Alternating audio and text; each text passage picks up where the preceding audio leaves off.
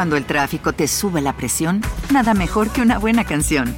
Cuando las noticias ocupen tu atención, enfócate en lo que te alegra el corazón. Y cuando te sientas mal, un buen médico te ayuda a sanar. Sabemos que mantener tu salud es tu prioridad, también es la nuestra en Kaiser Permanente, donde trabajamos juntos para cuidar de todo lo que tú eres. Kaiser Permanente, para todo lo que tú eres. Kaiser Foundation Health Plan of the Mid-Atlantic Stay Inc., 2101 East Jefferson Street, Rockville, Maryland, 20852. Él dice que fue la víctima quien le dijo que lo matara para hacer una pintura con su sangre. Las autoridades encontraron huesos, pinturas y documentos de otras personas en ese lugar. Ahora investigan si pertenecen a personas desaparecidas que hayan sido víctimas de este hombre.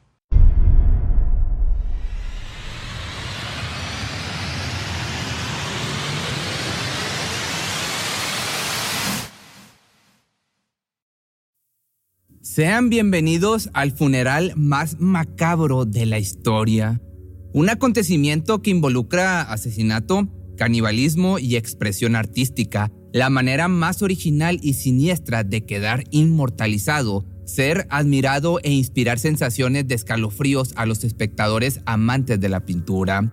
Este es un relato que sobrepasa los límites de la ficción, lleva la demencia a niveles inimaginables y guarda un secreto que al ser revelado le añade otro toque de tétrica oscuridad. El arte es una forma de expresión liberadora y placentera para quien la crea. Es un vistazo al interior de cada autor cuya obra es admirada, un reflejo de sus placeres y miedos más profundos e incluso algunas veces es posible que se lleguen a transparentar ciertos detalles de locura. Los artistas gozan de un ingenio muy particular con el cual logran fusionar perfectamente la ficción y la realidad, siempre fuera del molde buscando su propio mundo donde expresan sin tapujos emociones que van desde las más positivas hasta las más lúgubres. La pintura es una de las manifestaciones más antiguas existentes. Ha logrado diversificarse y evolucionar a través del tiempo, conformada por una amplia variedad de técnicas y estilos. Cada pintor elige realizar la que más le represente. Algunos de los estilos de arte pictóricos más conocidos son el realismo, expresionismo, abstracto, entre varios otros más. Sin duda, una extensa gama para seleccionar. Sin embargo, el método que no existe y que fue llevado a cabo por el pintor ahora conocido como el artista antropófago es la técnica de pintura con sangre humana. En su lienzo plasmó todo aquello dictado por su cabeza trastornada, creando una serie de obras espeluznantes y siniestras. Un hombre con problemas mentales cuyo realismo y expresionismo se vieron superados por los materiales estremecedores utilizados. No solo la sangre como pintura, sino que también formaron parte de esta macabra obra las cenizas de un cadáver. Todo comenzó en San José Barlovento, ubicado a escasas dos horas de Caracas, Venezuela, una serie de denuncias por desaparición comenzaban a estremecer a los habitantes de este lugar. Como si se hubiesen evaporado en el aire lejos de dar con el paradero de los desaparecidos, emergía otra noticia comunicando situaciones similares. Fue hasta el mes de abril del año 2018 cuando finalmente todo comenzaría a esclarecerse luego de una denuncia que abriría paso a una investigación verdaderamente terrorífica. Lisandro Rosales García era dueña de una hacienda ubicada en una zona montañosa a los alrededores del lugar antes mencionado. Este hombre se había sumado a la lista de personas desaparecidas. Fueron sus vecinos quienes dieron parte a las autoridades, pues hacía ya más de dos meses de la última vez que se le vio con vida.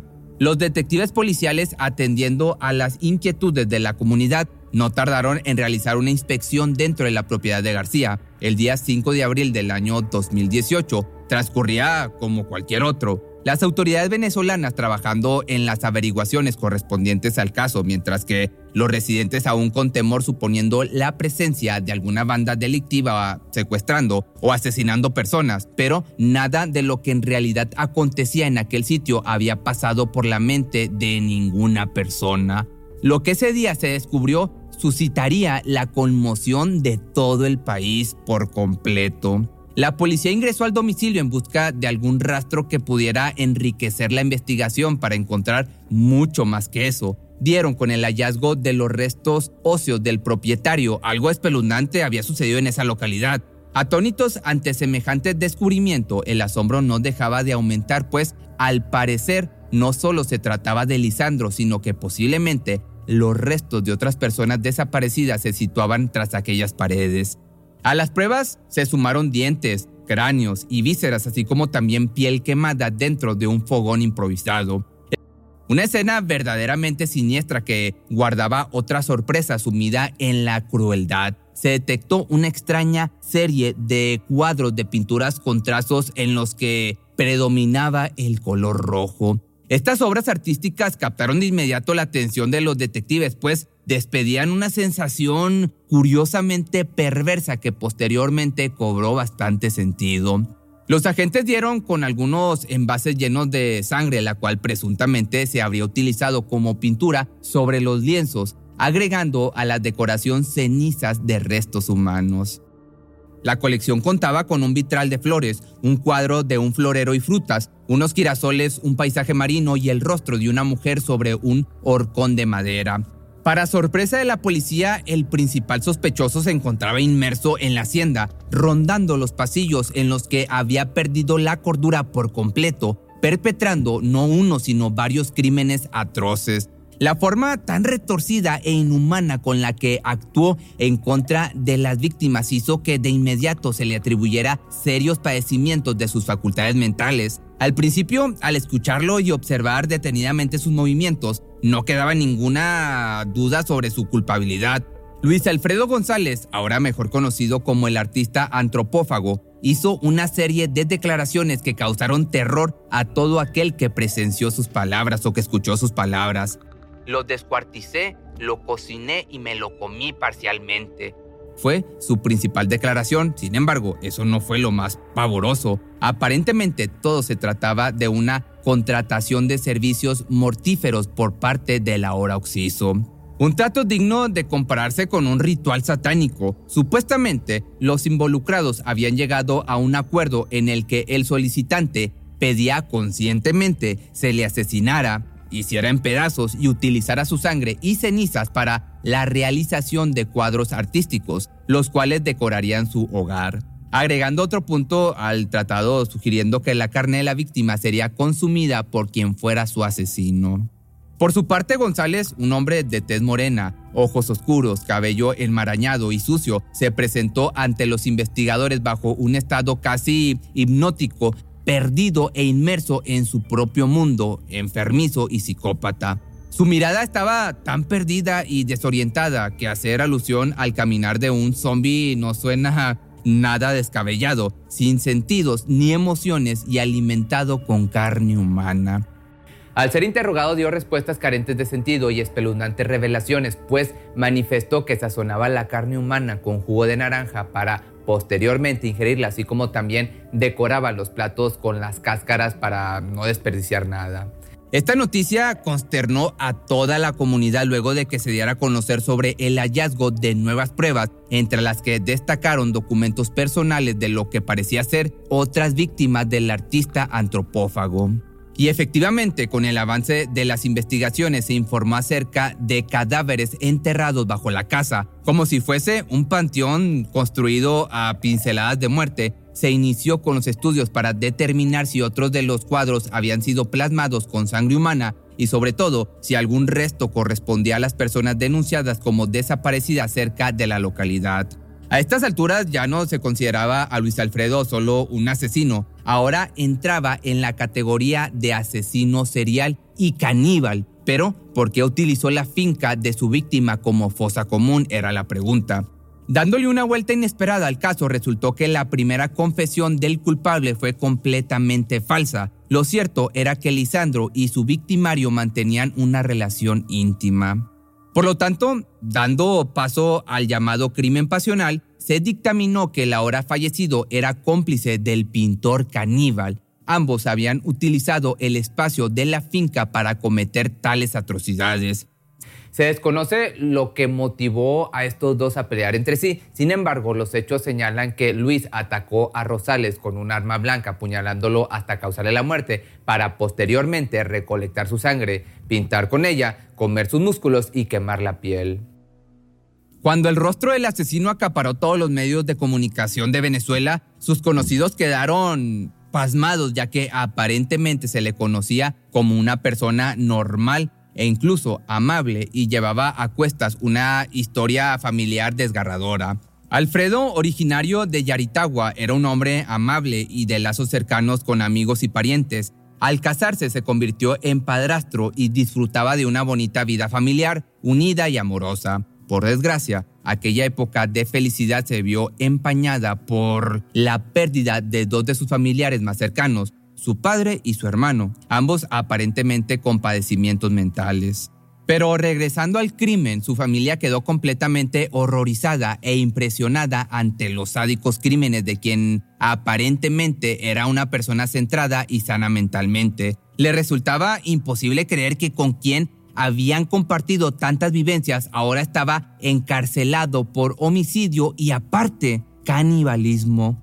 Toda su vida se vio afectada principalmente por la forma en la que su padre decidió quitarse la vida, un hombre que al lanzarse al precipicio desde el techo de su casa ubicada en la capital del municipio Peña, condenó sin darse cuenta el futuro de sus dos hijos. Uno de ellos siguiendo los mismos pasos que su progenitor, ya que luego de esa terrible pérdida jamás pudo reponerse ni resignarse por lo que tomó la decisión de también quitarse la vida. Puso una soga alrededor de su cuello y se ahorcó.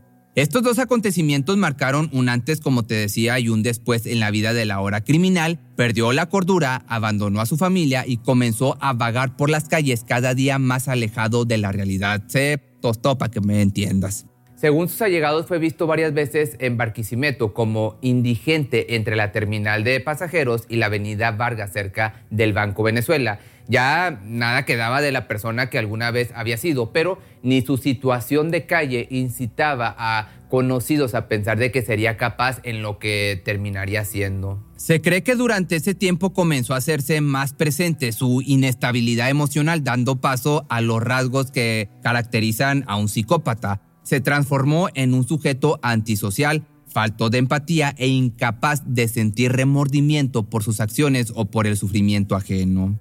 Un artista enfermo hasta los huesos y trastornado hasta lo más profundo de su mente, en su decadente vida comenzó a encontrar placer en la artesanía y la pintura, solo que para crear necesitaba destruir. Luego de haber sufrido la muerte de su hermano y su padre, huyó del lugar en el que residía con su familia y se instaló en algún domicilio ubicado en Río Chico, en el estado de Miranda, sitio que se convertiría en el Museo del Horror descubierto posteriormente al incidente del 5 de abril. Los resultados de las averiguaciones condujeron a ese recinto en el que fue hallado otro cuadro pintado con el rojo sangre característico de la LA, tal como firmaba sus cuadros. Según declaraciones de los residentes a los alrededores de dicha localidad, este hombre habría matado un caballo para dar paso a su retorcido pasatiempo favorito, que era pintar. Lo destazó y utilizó tanto su sangre como sus cenizas. Además, a costa de la vida del equino, sacó a flote su talento como artesano y fabricó algunas piezas con la piel del animal. Finalmente, el desenlace del pintor caníbal culmina con otra confesión espeluznante o otras confesiones, pues manifestó haber quitado la vida a más de 10 personas que corrieron con la misma suerte que su difunta pareja. Si te gustó este video, no olvides seguirme en mis redes sociales y recuerda que está mi canal secundario, que es Pepe Mysterio Choice, donde subo videos algo parecidos, pero incluye otras temáticas. Son videos que duran de entre 3 a 5 minutos. Subo de domingo a jueves. ¿No se merece tu familia lo mejor? Entonces, ¿por qué no los mejores huevos? Ahora, Egglands Best están disponibles en deliciosas opciones. Huevos clásicos, de gallina libre de jaula y orgánicos de Egglands, que ofrecen un sabor más delicioso y fresco de granja que le encantará a tu familia. En comparación con los huevos ordinarios, Egglands Best contiene la mejor nutrición como 6 veces más vitamina D, 10 veces más vitamina E y el doble de omega 3 y B12. Solo Egglands Best. Mejor sabor, mejor nutrición, mejores huevos. Visita egglandsbest.com para más información. Cuando el tráfico te sube la presión, nada mejor que una buena canción. Cuando las noticias ocupen tu atención, enfócate en lo que te alegra el corazón. Y cuando te sientas mal, un buen médico te ayuda a sanar. Sabemos que mantener tu salud es tu prioridad, también es la nuestra en Kaiser Permanente, donde trabajamos juntos para cuidar de todo lo que tú eres. Kaiser Permanente, para todo lo que tú eres. Kaiser Foundation Health Plan of the Mid-Atlantic Stay Inc., 2101 East Jefferson Street, Rockville, Maryland, 20852.